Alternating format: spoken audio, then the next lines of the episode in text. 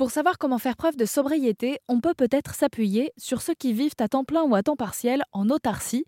C'est le cas de Louis Duc, il est navigateur, il participera d'ailleurs au Vendée Globe en 2024 et la sobriété, il cherche à l'atteindre le plus possible, notamment pour l'électricité, même s'il opte déjà pour des énergies renouvelables.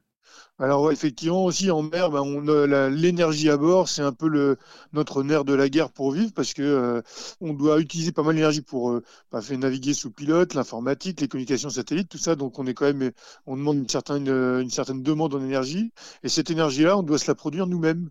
Donc euh, on doit effectivement avoir des, des, des, matériaux pour le faire. Donc on a deux ou trois grandes choses qui servent, c'est-à-dire l'hydrogénérateur. Donc ça c'est une petite hélice qui tourne dans l'eau et qui permet dès qu'on avance un petit peu de charger nos batteries. On a des panneaux solaires qui euh, alimentent aussi pas mal le bord, et puis quelquefois des éoliennes. Donc euh, globalement, euh, on arrive à être autonome avec ces énergies-là, mais aussi avec des consommations qui peuvent être beaucoup en mer, mais finalement par rapport à ce qu'on consomme à terre, sont assez faibles. Et au final, nous, notre consommation journalière, elle est de 8 ampères heure en 24 volts. C'est pas à quoi ça correspond globalement, mais je pense qu'on divise par 3 ou par 4 ce qui est, ce qui est nécessaire à terre. Typiquement, un chargeur de téléphone, quand il est branché, il consomme toujours un petit peu. Ben, quand il y a des, appareils qu'on n'a pas besoin, on les coupe. C'est-à-dire que là, on consomme directement, très rapidement, beaucoup moins que d'habitude. Et nous, on est en permanence à faire attention à notre consommation parce que bah, c'est un peu notre, euh, notre sujet en permanence.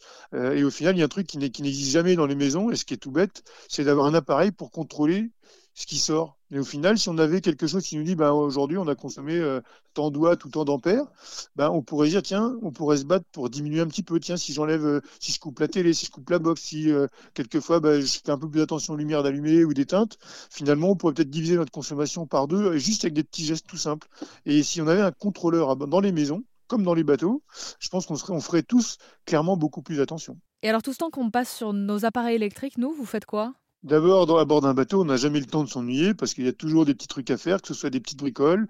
Le fait qu'on soit en course la plupart du temps, bah, on va, euh, quand, on, quand on peut se concentrer à 100% sur la performance, c'est-à-dire que tout le reste fonctionne bien, ça permet de régler le bateau en permanence, de prendre la barre, de modifier les petits réglages, de changer des voiles, de faire de la trajectoire, de la météo un petit peu aussi. Alors pour le coup, dès qu'on va faire de la trajectoire de la météo, on va réutiliser un ordinateur, se connecter une fois de temps en temps, mais bah, au lieu d'être connecté toutes les cinq minutes, on va se connecter uniquement à l'heure où les fichiers météo vont sortir. Donc ça, c'est une des bases aussi pour euh, réduire un peu à la fois ses coûts de consommation et puis à la fois son, impact énergétique. C'est-à-dire que ça sert à rien de faire 50 000 fois la même chose, autant le faire une fois bien, mais au bon moment. Mais euh, en mer, on peut pas s'ennuyer. Il y a un paysage qui change toutes les 5 minutes. Donc au final, même si tu faisais que regarder la mer, tu n'as pas besoin de télé. Tu as déjà la télé qui, fait un 360 autour de nous. Donc finalement, euh, en mer, on n'a pas besoin de télé.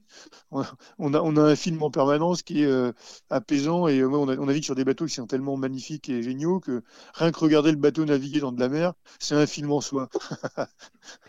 Et il n'y a pas de pub. Donc ça, c'est. Il n'y a pas de pub, ça c'est bien. Euh, cette sobriété, vous avez euh, choisi d'en parler aux enfants aussi? Bah oui, on a voulu. Euh, alors c'est toujours pareil. Hein, moi, je, on a un projet, on n'a aucune leçon de, de, de, vie à donner à personne. Hein, c'est pas du tout le, l'objet parce que euh, je considère pas avoir une vie exemplaire. Euh, on vit aussi sur des bateaux qui sont en carbone, donc euh, on peut pas donner des leçons à personne, c'est loin de là le, principe. Par contre, ben, quand on peut proposer à des gamins de trouver des solutions pour moins gâcher de choses, essayer de faire attention au plastique qu'on dépense, peut-être qu'on pourrait aussi, pas de montrer, mais de dire voilà, il y a, y a, des changements à faire, et puis ben, on peut, nous, des fois, quelquefois bêtement, avec des petits gestes, améliorer ça concrètement dans la vie de tous les jours et quelquefois pousser aussi à ce que euh, les grandes industries évoluent un petit peu. Et ce kit a été publié euh, très récemment sur les réseaux sociaux. On mettra les liens sur rzn.fr pour ceux que ça intéresse. Et euh, vous risquez aussi à la rentrée de passer dans certaines classes, notamment de Normandie, pour en parler de vive voix avec les enfants de cette sobriété. En tout cas, merci beaucoup Louis Duc d'être intervenu sur l'antenne d'Arzen Radio. Merci bien.